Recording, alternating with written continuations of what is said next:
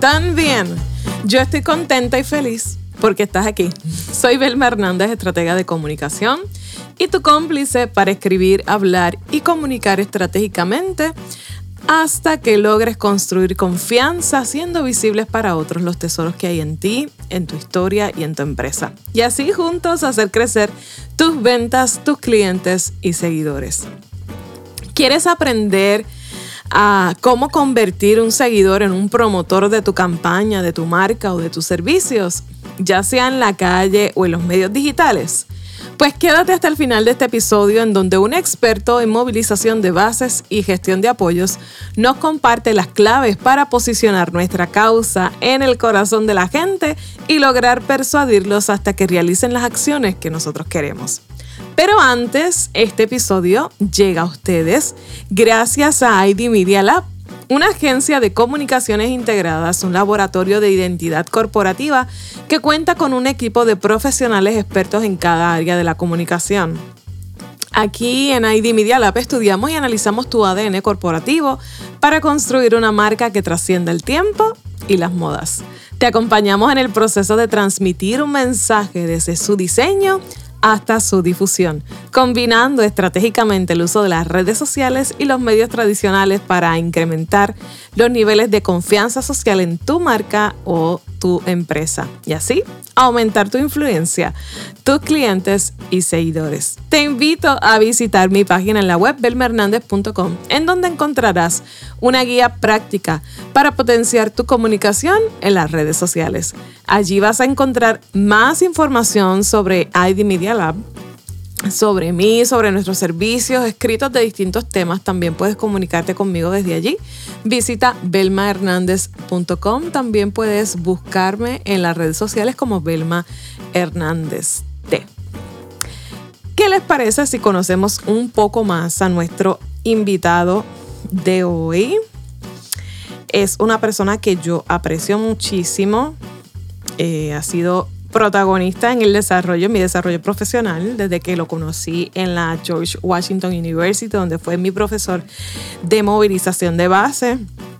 Y de ahí pues hemos tenido conexión por el paso de los años y yo estoy muy feliz de contar con él y de que haya accedido a estar con nosotros en este episodio porque sé que es una persona súper ocupada, y nos regaló ahí unos minutitos que, que le robó a su familia, a su trabajo para estar con nosotros. Así que estoy muy feliz de tener con nosotros a Ricardo Amado Castillo, profesor de movilización de bases en la maestría de comunicación política y Gobernanza Estratégica de la George Washington University. También colabora académicamente con la Universidad Católica Argentina, Universidad Panamericana de México, Universidad de Colombia de Paraguay, Escuela de Gobierno ADN en Panamá y la Universidad Camilo José Cela de España. Ricardo Amado Castillo recientemente ha apoyado candidatos, partidos y gobiernos en Argentina, Bolivia, Brasil, Colombia, Ecuador, México y República Dominicana. Ha sido parte de equipos de campañas presidenciales, regionales, municipales y legislativas, así como en diversos procesos de comunicación de gobierno. Tanto en su labor académica como profesional, ha participado de procesos de formación de más de 5.000 líderes políticos y reside en Washington. Así que sin más, voy a permitirles a ustedes conocer a un extraordinario maestro, Ricardo Amado Castillo. Bienvenido al podcast de Pisa y Comunicación. ¿Cómo te encuentras? Bien, bien, gracias, Belmarí. Qué gusto saludarte a ti y a todos los que te escuchan siempre. Muchas gracias por la oportunidad. Bueno, queremos entrar de inmediato al tema que nos trae por aquí en esta ocasión. Vamos a hablar un poco sobre lo que es la movilización de las bases y, la gestión de apoyo de participantes en el proceso de, promoción de una campaña que busca posicionar la imagen ya sea de un político, de una empresa, de un profesional. Y pues hemos traído a un experto en este tema y quisiéramos compartir con todos ustedes algunos, algunas consideraciones respecto a este tema. Primeramente, un poco contextualizar el concepto y la relevancia de hacer este tipo de, de esfuerzo y por supuesto algunos consejos para ser efectivos en ese proceso. Así que Ricardo, bienvenido y pues este tiempo es tuyo. Muchas gracias, Belmarí. Qué, qué gran oportunidad y qué bueno eh, que me permitas estar acá. Mira, eh, vamos a integrar varias ideas, ¿verdad? Permíteme unas reflexiones introductorias y tú luego me vas conduciendo. Eh, introducir una, o sea, en algún punto, la introducción de una marca tiene similitudes, cuando decimos similitudes, que por supuesto también hay algunas diferencias con el posicionamiento de un candidato y en un punto dado tenemos que contextualizar eso con el momento que vivimos, no solamente en la política, ¿verdad? Sino que es un momento donde se están, eh, están confluyendo varias cosas que todos tenemos que tener claro, tanto en el mundo político como en el mundo corporativo. Por un lado, los ciudadanos están cada día más, más, más peleados con sus políticos. Por otro lado, también tenemos que decirlo en el otro extremo, no necesariamente en la misma línea, estamos viviendo una crisis que pudiéramos llamar una crisis no solamente de confianza, sino una crisis de, de atención también, ¿verdad? Eh, estamos viviendo una era, esto no es nuevo, pero yo creo que se acelera a partir de la pandemia, en la cual nos cuesta prestar atención, nos cuesta eh, concentrarnos, nos cuesta, no lo digo necesariamente por quienes nos escuchan, ¿verdad? Pero tenemos que ver cómo, cómo generar atención, ¿verdad? Cómo, cómo generar agenda, cómo generar conversación, cómo generar rumor, cómo generar morbo, cómo generar que la gente nos mire, porque estamos compitiendo contra nuestros adversarios, si hablamos en la política, contra otras marcas, si hablamos del mundo corporativo, pero también estamos compitiendo contra la atención de la gente, ¿verdad? Estamos todos, todos día escoreando, no sé si esto en Puerto Rico o en otros países que nos escuchan. Estamos, estamos mirando el teléfono y, y, casi no estamos concentrados en nada de lo que estamos mirando al mismo tiempo.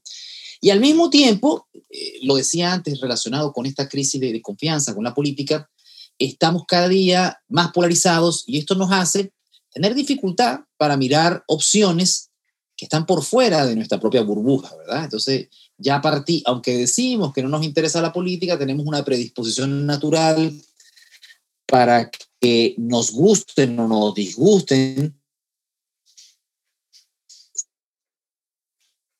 consecuentemente. Entonces, desde esa, solamente desde esa mirada tenemos que pensar, bueno, ¿cómo hacemos para posicionar un candidato, ya lo dijimos, ¿verdad? O una marca.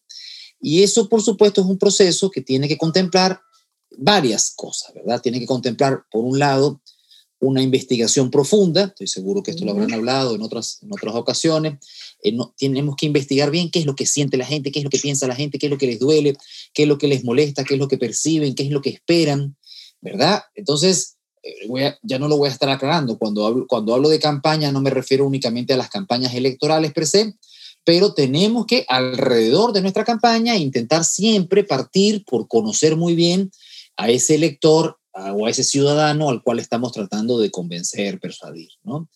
Y luego tenemos que intentar, pues, construir una estrategia. Y esa estrategia, yo soy de la idea que el elemento fundamental de la estrategia es el contraste, es la diferenciación, es, si me voy a la política, en, en, un mundo donde los ciudadanos dicen que los políticos son todos iguales, ¿cómo hago para que al mío no lo vean igual? Pues lo mismo pasa con algunos productos, ¿verdad?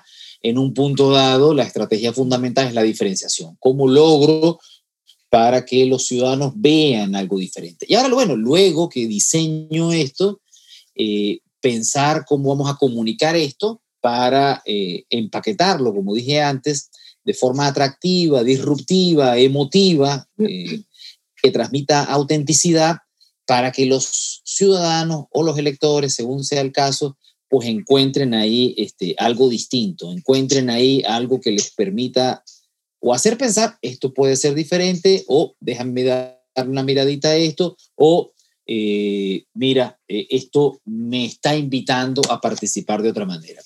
Y, cierro mi introducción con esto porque eh, también estamos viviendo, yo aquí sí me quiero circunscribir a la política, un momento en el cual la forma en que invitamos a los ciudadanos a, a participar de la política puede terminar siendo un elemento diferenciador. ¿Y qué quiero decir con eso?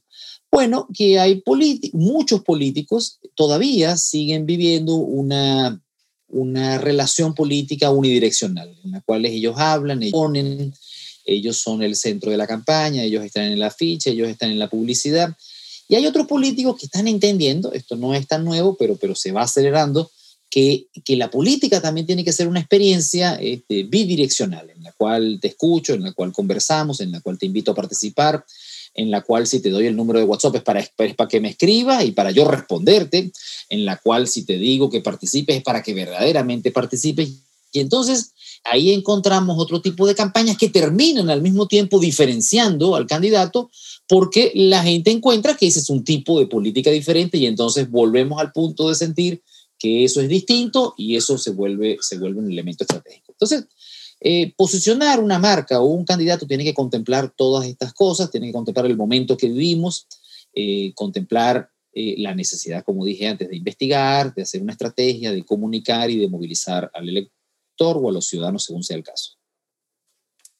Bien, dentro de ese proceso, obviamente al momento de difundir los mensajes, utilizamos distintas herramientas, distintos medios de comunicación y veo que muchas personas se enfocan en lo que es la comunicación masiva, eh, utilizar eh, los medios tradicionales y concentran mucho de su esfuerzo en eso, pero hay, hay un área muy importante en el proceso de comunicación que es la comunicación persona a persona. Y para eso también se planifica, para eso también se diseña estrategia y, obviamente tiene una repercusión poderosa en la difusión de nuestros mensajes.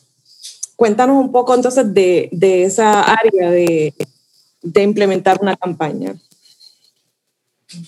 Sí, mira, en la gran mayoría de las ocasiones, eh, lamentablemente, la comunicación persona a persona está muy, muy desconectada de la estrategia y es vista como un elemento táctico, operativo, pero en el sentido menos positivo de estas palabras, como pues únicamente llevar el mensaje a la calle, tratando de convertir la calle en otro canal masivo, ¿no? Ah, bueno, si yo paro tantas personas en tantos lugares o si voy a tantas casas, pues entonces también puedo hablar con tantos miles de personas. Y eso está bien, pero hay al menos dos elementos a contemplar que, son eh, claves para el éxito eh, de esto. La primera es, eh, aunque parezca poesía o un cliché, ver cómo involucramos realmente a las personas para que se sientan parte del mensaje, para que difundan ese mensaje verdaderamente enamorados de ese mensaje, verdaderamente convencidos de ese mensaje, se les esté pagando o no, ¿verdad? Pero que estén verdaderamente convencidos de esto, ¿verdad? Eh, y esto no es menor, pues parece evidente, pero la gran mayoría de las veces, tanto las marcas como las campañas, pareciera que esto lo dan eh, por descontado y tenemos un montón de voceros, porque así es como lo deberíamos entender, son voceros. Toca la puerta de tu casa, está siendo el vocero de tu marca o el vocero de tu campaña. Si esa persona no sabe responder preguntas elementales, queda mal la campaña, no queda mal ese muchacho o muchacha, ¿verdad? Si esa persona no sabe responder sobre un ataque que nos hicieron ayer, queda mal la campaña. Si esa persona no sabe explicar en qué es diferente nuestro candidato de otro, pues nada de eso sirve. Así, esta persona esté bien vestida, bien arreglada, con una buena gorra y tenga un buen folleto, un buen material de mano. Entonces, tenemos que entender que el, el vocero es el mensaje también aquí y que hay que hacer una inversión importante de esfuerzos para que estas personas estén muy motivadas y muy convencidas del mensaje que están transmitiendo, ¿verdad? Al punto de que no tienen que saberlo todo, pero tienen que tener la energía para resolver eso, ¿verdad? De tal manera que, mire señora, disculpe, yo no me sé esto, pero si usted me da la oportunidad y me da su teléfono, yo vuelvo la semana que viene y se lo averiguo. O sea, Tener esa energía. O, mire, yo no sé esto, pero sí estoy convencida que nuestro candidato es muy importante tal y tal tema, ¿no? Entonces, eh, todo esto es muy, muy importante para, para que verdaderamente se transmita esa energía, ¿verdad? Esa, esa, esa, señora, regáleme dos minutos, esto que les voy a comentar es muy importante, yo sé que, está, que todos los políticos nos han fallado, pero tiene que tener un verdadero, un verdadero encanto la persona que está transmitiendo el mensaje. Sin ir muy lejos, el mensaje también debe incluir la historia de esta persona. Tiene, tenemos que saber por qué esta persona está involucrada en esto, ¿verdad? Eh, mire, yo le voy a explicar por qué yo estoy aquí a las 5 de la tarde pasando calor hablándole de este tema, en el cual, posible, según sea el caso, no me están pagando o me están pagando muy poco, o lo que sea, ¿verdad? Entonces tienen que tener un, un buen guion, tienen que tener una buena explicación. Así, así que para este proceso que pudiera parecer así como que ordinario, común, hay que prepararse.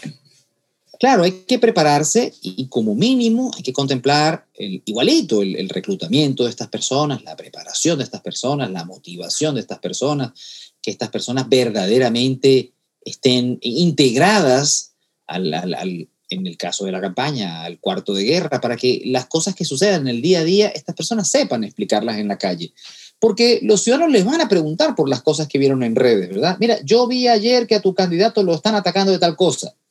Y no, no nos sirve que la persona diga, ay, mire, usted sabe qué, a mí nada más me dijeron que le trajera este, este material de mano. La persona tiene que estar preparada y conectada con la campaña en lo que pasa en el, día a día. Así que eh, esto hay que prepararlo y hay que verlo, yo creo, como mínimo como una campaña interna. Yo hay muchas, tanto en el mundo corporativo como en el político, yo digo, mira, esto o lo hacemos muy bien y logramos de verdad, permíteme insistir, que estas personas estén muy motivadas, muy conectadas, muy energizadas, o es mejor no hacerlo, es mejor no hacerlo, porque no está bien que en la calle eh, estén un conjunto, repito, de voceros nuestros eh, sin preparación, sin información, sin formación, eh, sin conexión real con la campaña y, si, y, en muchos casos sin amor con la campaña, eh, eso lo que termina siendo es un boomerang, ¿verdad? y entonces, yo a veces pienso que es mejor tener hasta menos personas en la calle, si fuera el caso, pero que estén muy conectados, muy motivados, muy energizados con la campaña. Entonces, eso es lo, lo, lo mínimo que pienso que hay que contemplar. ¿Cuál es la relevancia de, de, la comunicación persona a persona frente a este escenario de tanta desconfianza que hay? Que, que, en los últimos meses he estado estudiando un poco sobre este tema y se traslada a todas las esferas sociales. O sea, se da también en las empresas, o sea, la, confianza eh, se ha ido perdiendo por distintas razones. ¿Qué relevancia entonces adquiere eh, este esfuerzo eh, de una conexión, una comunicación estratégica con las bases, con la calle? Eh, mucha, mucha, porque, a ver, vámonos a lo más elemental. O sea, si yo desconfío del político, quizás es más fácil que confíe en mi amiga Belmarí, ¿verdad? O que confíe en mi vecina, que confíe o es un tema educativo que confíe en la maestra de mi hijo. Entonces, el, el, lo, además, esto tenemos que entenderlo en el mundo de las redes como la capacidad real que pudiéramos construir de constituir una red real en la cual los ciudadanos se apropien del mensaje. Porque aquí lo importante, tanto en la calle como en las redes, es intentar y lograr que voy a repetirlo, que los ciudadanos se apropien del mensaje, que salgan a mencionarlo de espontánea u organizadamente eh, en sus propios espacios, ¿verdad? En, la calle, en el restaurante, en el bar, eh, también en espacios promovidos por la campaña. Ya dije antes que no me refería únicamente a la campaña política. Entonces, cuando logramos eso, estamos amplificando realmente la capacidad de difusión y persuasión de la campaña. Entonces ahí es cuando estamos dando un paso adelante, porque una cosa muy pequeña es pensar que todo el mundo va a venir a mi Facebook o que todo el mundo va a venir a mi meeting. Pasar, así seamos un rockstar.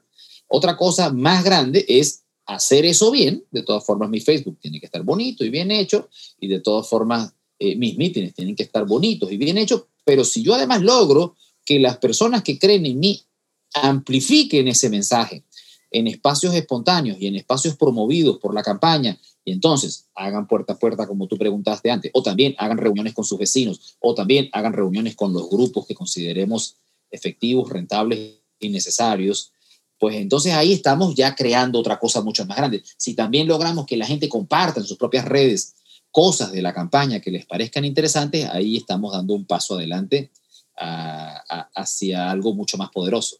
¿Se considera esa interacción en las redes sociales como, una, como parte de los esfuerzos de movilización de base? Totalmente, totalmente. Tenemos que ver cómo logramos ambas cosas, pero no, no, no deberíamos pensar en la movilización únicamente en la calle por varias razones. Eh, creo que las más, las más eh, las más obvias inclusive. Primero porque para algunos ciudadanos pues no les gusta estar en la calle. Eh, eso no significa que no quieran difundir o compartir o participar España. Y eso me, me refiero tanto al emisor como al receptor, ¿verdad?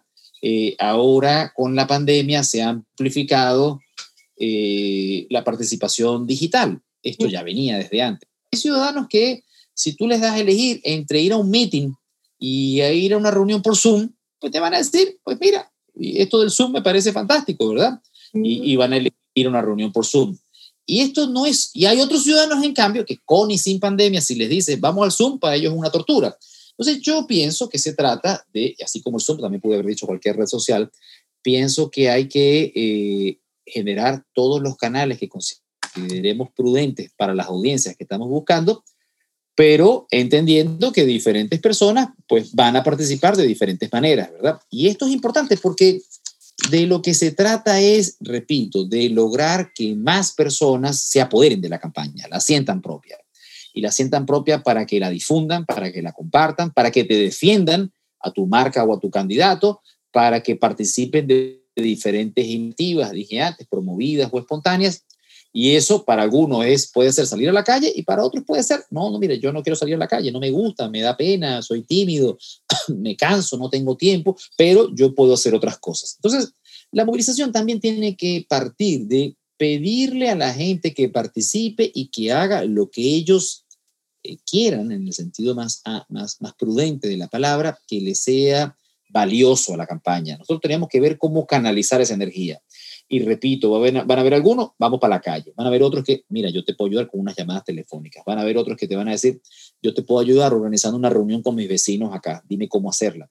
Y aquí me detengo porque tenemos que ver, por, son como varios procesos confluyentes. Por un lado, ver cómo logramos que la gente se sienta involucrada, valorada, respetada, reconocida y con ganas de participar.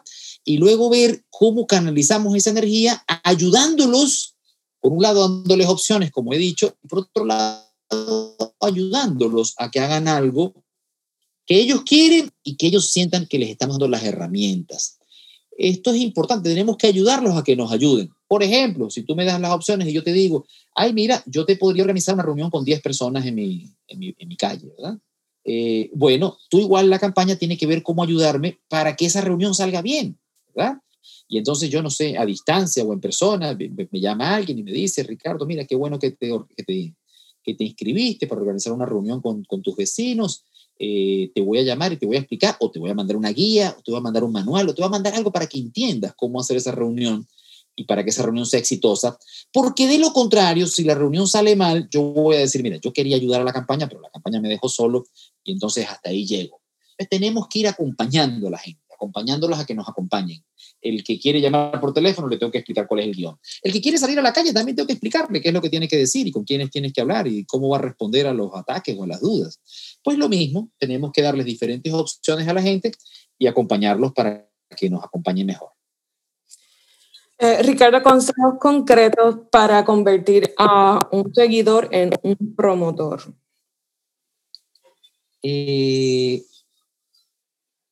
mira, Creo que tenemos que eh, construir, eh, yo, partiría de crear un equipo de cazadores en el sentido más positivo de la palabra, de, que están buscando a la gente y que están dándoles, están mimándolos para hacerlos sentir especiales y para convencerlos de que su, de que su contribución es muy valiosa.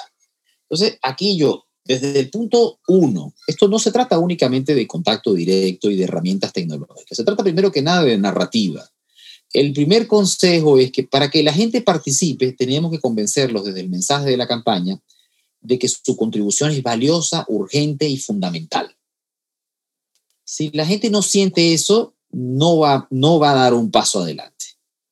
¿Verdad? Entonces, si tú me dices, no, súmate como voluntario, bueno, tú sabes que yo estoy muy ocupado, ¿no? Pero si tú me dices, mira, súmate como voluntario para la recuperación de nuestra ciudad, porque solamente juntos vamos a poder lograrlo y de lo contrario nos van a robar los votos. Es un ejemplo de alguna narrativa que en algún lado se, ha usado.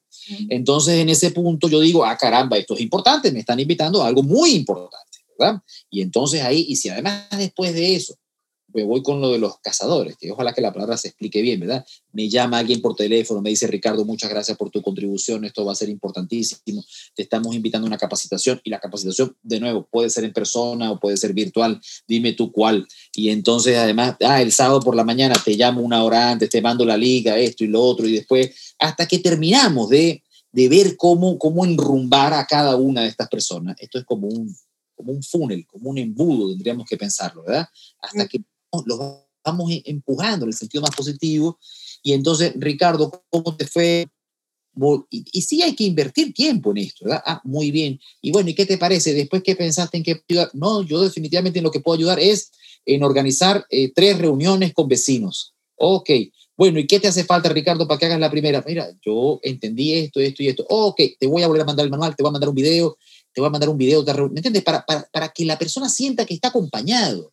Y, hasta que en, el, en un punto dado tiene que sentirse animado, por eso lo decía antes, como diciendo, caramba, esto la gente tratarán también a todo el mundo en esta campaña, porque tiene, tienen que hacerme sentir especial, mimado, reconocido, valorado, para que yo tenga ganas de seguir contribuyendo. Hay un grupo de personas que igual hace esto sin tanta motivación, pero yo sugiero que, que, que, cuidemos este proceso. Yo no conozco eh, eh, el caso de, Puerto Rico, pero en muchos otros países hemos perdido esto y a muchos de nuestros militantes pues, los, o, seguidores pues no los tratamos con, con, los mismos necesarios y se sienten muy, muy poco reconocidos, muy poco valorados, muy poco respetados en algunos casos y entonces esto, eso, eso es una pérdida de talento, es una pérdida de recursos. Esto hay que verlo también como eso cuesta dinero. O sea, yo siempre les digo a las organizaciones, imagínate, o a las campañas, Imagínate que tuviéramos, depende del tamaño de la campaña, por supuesto, imagínate que tuviéramos mil personas trabajando motivadas y felices trabajando por nosotros. ¿Cuánto vale eso? Bueno, para algunos es una pregunta tonta y para algunos es un cliché y para algunos es una pregunta que sí los pone a reflexionar, ¿verdad? Ah, pero para eso tenemos que pensarlo así, como un proceso en el cual debemos invertir recursos para que la mayor cantidad de personas que entran en el embudo salgan del embudo con una tarea, con una responsabilidad y haciendo algo más de lo que pensaba hacer originalmente. ¿Qué, qué valor tiene entonces eh, quizás impregnar nuestro mensaje con una narrativa de, de, lo que es una causa? ¿Qué diferencia pudiera hacer cuando nosotros usamos una causa para transmitir nuestros mensajes? Mira, eh, muy importante. la, palabra causa, en algunos casos, la hemos eh, circunscrito a, digamos, a propósitos concretos, eh, además pueden ser contemporáneos como el animalismo, el ambientalismo o cosas parecidas por los cuales un candidato puede luchar. Y eso también es una, es una buena definición porque los candidatos o las marcas con propósito yo creo que están un paso adelante porque los ciudadanos reconocen en ellos que al menos están haciendo algo por la sociedad. Pero también la palabra causa pudiéramos entenderla en una lógica más amplia como la intención de construir una, una transformación. Y en este caso sería una transformación colectiva. Y eso no es menor porque tendríamos que imbricar entonces desde la narrativa esa, esa sensación de que es real, no, no es mentira, eh, de que si yo te digo, te doy un ejemplo reciente de una campaña en México, ¿verdad? Si yo te digo que el eslogan de mi campaña es con la fuerza de todos, que la gente sienta que eso es verdad, ¿verdad? Que no, que no, es, que no es un afiche con un eslogan y una frase, ¿no? Sino que la gente sienta que eso es una invitación a hacer algo, a participar de algo, a construir algo, a, desde, desde esa fuerza que pues hacer algo. Entonces, eh, me parece fundamental eso, yo creo que esto es tan importante como que la gran mayoría de las marcas y de las campañas políticas esto, esto lo pierden en el proceso.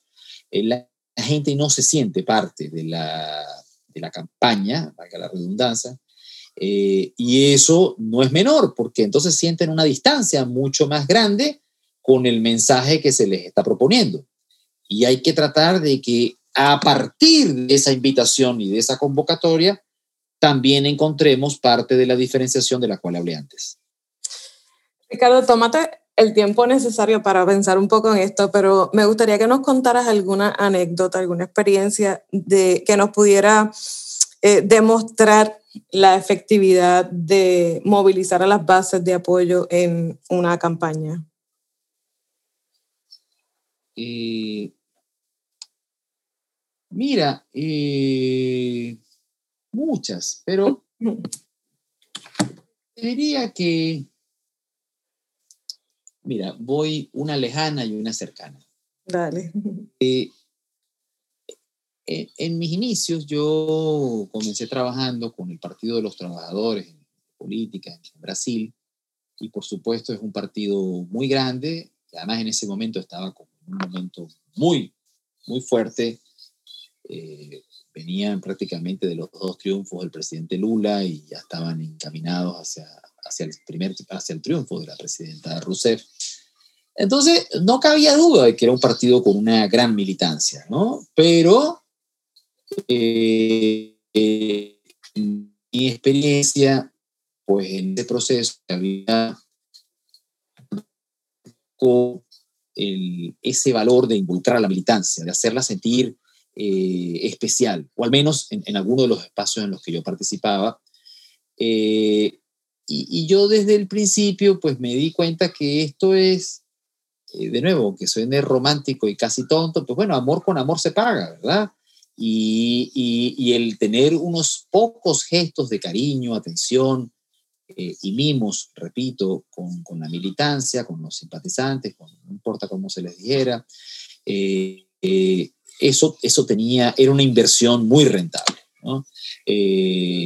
entonces, ahí logramos en, varias campañas en Brasil que esos esfuerzos de todo lo que dije antes, de capacitación, de formación, de acompañamiento, de de, energización se transformaran eh, en, en, esfuerzos de tener un contingente eh, movilizado, haciendo un trabajo extraordinario, eh, dando no solamente mucho más, porque muchas veces trabajamos mucho, sino mucho más y con mayor efectividad. Porque esto no se trata únicamente de motivar para trabajar más, se trata de motivar para hacerlo mejor, ¿verdad? para entender mejor el mensaje, para saber responder cosas, para saber eh, llevar la conversación. Esto de la conversación es una palabra clave también en esto. Lo que queremos es que la gente converse y, conversar requiere escuchar y, requiere que a través de lo que escucho sepan, sepamos canalizar eso y también requiere ser capaces de montar eh, procesos en los cuales esa conversación no termina necesariamente en la visita que le estamos haciendo a la gente, en el caso de puerta a puerta o también en otros espacios, ¿verdad? Así fueran reuniones en casas. Entonces, eso, eh, montar eso nos dio grandes resultados en varias campañas en Brasil. Y también recientemente, ahora quizás más en el plano digital, en la primera vuelta en Ecuador en este año, eh, con recursos limitados, pero un candidato que fue muy exitoso, Javier Herbas, pues trabajamos para construir un movimiento, un movimiento, eh, él, pasó prácticamente de 0% a 16%, que por poco se mete hasta la segunda vuelta inclusive, y, con muy pocos recursos logró, logramos eh, construir un movimiento eh, fundamentalmente a partir de esfuerzos digitales de jóvenes muy motivados en todo el país que se sentían como embajadores de la campaña y que se registraron como voluntarios, o sea, 5.000 jóvenes menores de 23 años eh, y, que, participaban, ¿no? Pero eso, una vez más, repito, eh, es un proceso, ¿verdad? No es una herramienta tecnológica, no es, ay, mira, creamos un website, regístrate como voluntario, no, sino era, eso se hizo cuando ya habíamos hecho 40 reuniones con jóvenes, eso se hizo cuando ya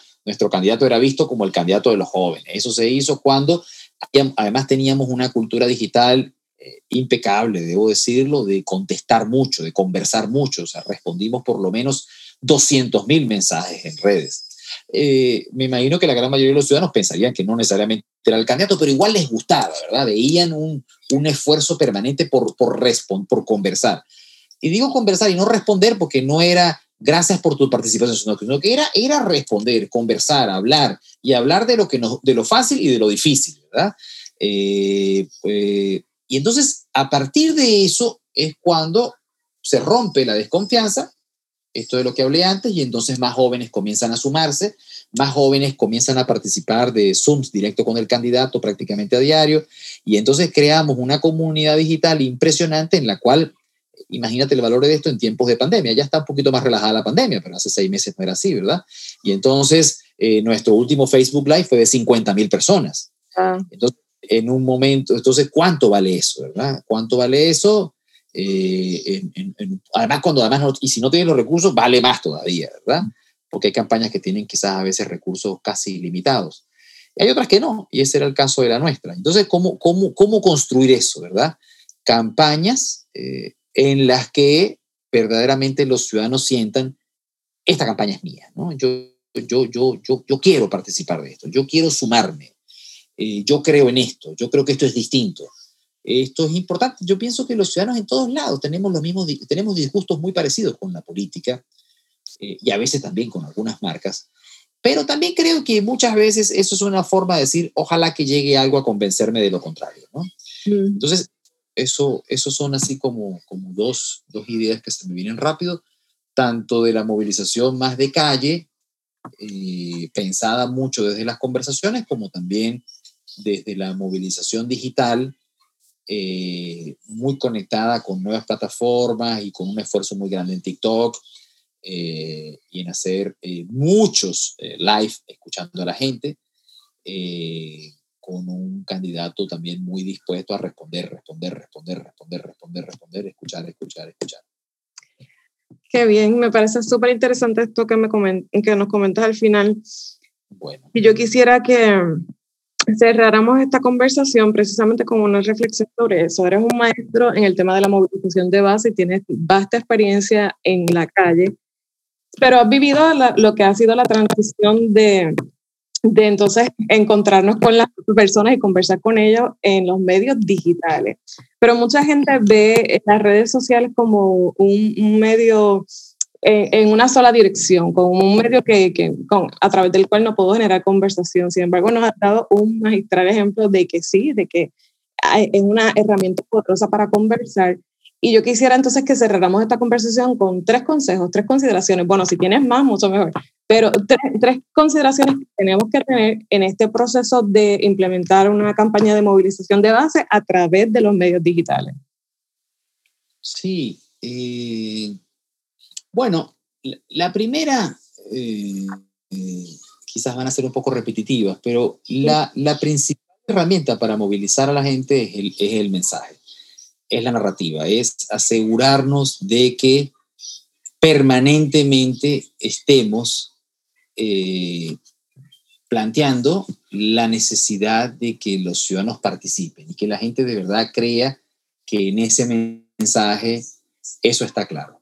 En el último ejemplo que estaba planteando desde Ecuador, él venía, estaba en un partido eh, no, eh, digamos que había sido exitoso hace 30 años y entonces estaba muy menguado ahorita. Entonces, él reivindicaba ese, ese poder ciudadano, ¿verdad? Es un ejemplo, ¿no? no necesariamente es la única manera de hacerlo, pero entonces era natural que cuando le pidiera a la gente que participara, ya eso venía conectado con lo que venía diciendo eh, por varios meses. Número uno. Número dos, eh, creo que lo más importante antes de pedir a la gente que haga algo es construir una relación.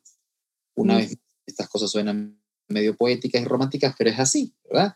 Eh, yo no le puedo decir a la gente, dame cinco dólares, o no le puedo decir a la gente, haz esto, si todavía no los he convencido o no he demostrado mi parte, ¿verdad? Entonces nosotros, pues le pedimos a la gente todas estas cosas, bueno, después de varios meses haciendo reuniones con jóvenes todos los días, eh, varios meses haciendo Facebook Live o Zoom todos los días con jóvenes. Entonces, en ese punto ya después es, bueno, mira, vamos, ahora, ahora necesito que ustedes hagan esto, ¿verdad? Ahora necesito que ustedes me digan. Y la tercera es darle a, la, a, la, a los que quieren participar un espacio real, ¿verdad?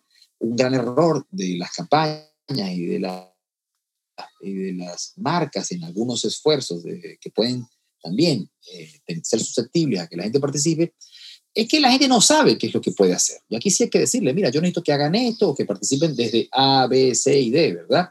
Y que se registren y que hagan esto. Y eh, y, y, cultivar eso y realmente valorarlo. Nosotros, yo, yo lo digo además, es una campaña que, que atesoro, eh, nos sorprendíamos porque habían jóvenes que todos los días se conectaban con nosotros y nos daban ideas.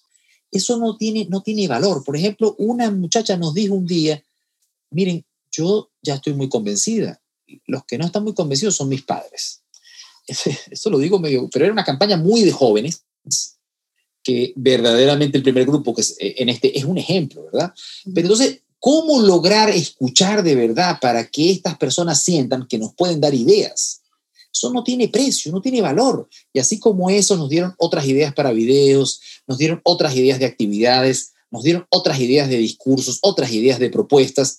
Y cuando ellos se daban cuenta que los escuchábamos, pues se sentían como superestrellas, ¿verdad? sentían, mira, esta gente en verdad me está prestando atención. Entonces, quiero participar ahora mucho más. Y, a veces, y cuando les decíamos, consíguenos tres amigos más, y nos traían tres amigos, pues decía, y les dábamos las gracias. Y era el candidato, entonces eso también es un consejo. Eh, llega el, llega el punto en el cual la relación, eh, esta energización, tiene que también el candidato estar involucrado. El candidato tiene que ser el líder de la tropa, el candidato y la candidata, ¿no? Eh, esto no, más allá de que tengamos un operador territorial o político, tiene que haber alguien, tiene que haber eh, no intermediación. El candidato es el que tiene que decirle a su tropa, pues síganme los buenos, ¿no? por ahí me parece que también hay que invertir tiempo y esfuerzos. Belmarín, te agradezco Sí, gracias, gracias por, por este tiempo que nos has dedicado. Un abrazo muy grande, mucho éxito y saludos a todos los que nos escuchan. Sí, cuídate mucho.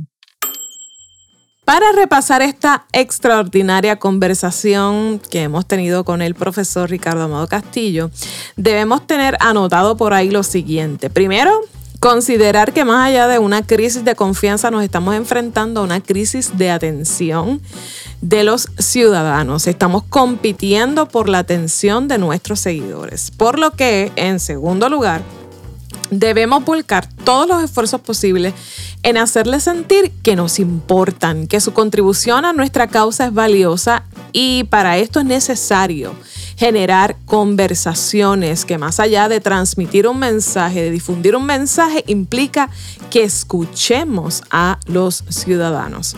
Ricardo nos da unos últimos consejos muy concretos y puntuales que voy a repasar con ustedes. Primero, nos deja establecido que nuestro mensaje debe contemplar una narrativa que deje claro la necesidad que tenemos de que nuestros seguidores se involucren en la promoción de nuestros productos, de, de nuestra causa, en la promoción de nuestra organización.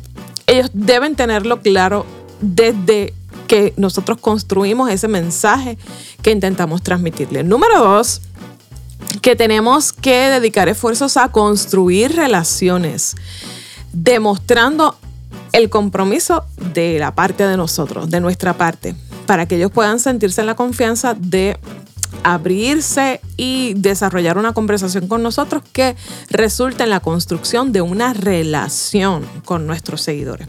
Número tres, propiciar un espacio real para que los interesados se involucren y actúen, que accionen, que lleven a la ejecución sus convicciones, esas convicciones que, que se han logrado generar en ellos a través del mensaje que le hemos transmitido. Y cuarto, escuchar de verdad.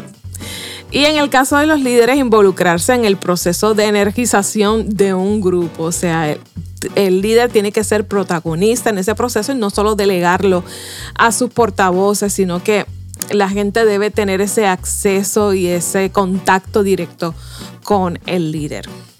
Estoy contenta de que te hayas quedado conmigo hasta el final de este episodio. Valoro mucho tu tiempo y tu atención. Me importa tu desarrollo y tu crecimiento. Por eso también recuerda suscribirte o seguir este podcast para que cada vez que salga un nuevo episodio la aplicación te avise que está disponible y no te pierdas ninguno. Si tú quieres, si tú quieres eh, dejarme tus comentarios, tus reviews, pues yo los voy a leer. Te prometo que los voy a leer quieres también compartirme temas que te gustaría que discutiéramos aquí en el contexto de la comunicación, pues también voy a leerlos. Así que te invito a que lo hagas. Recuerda que si tienes algo que decir, por favor, dilo estratégicamente porque tú eres el mensaje. Hasta la próxima.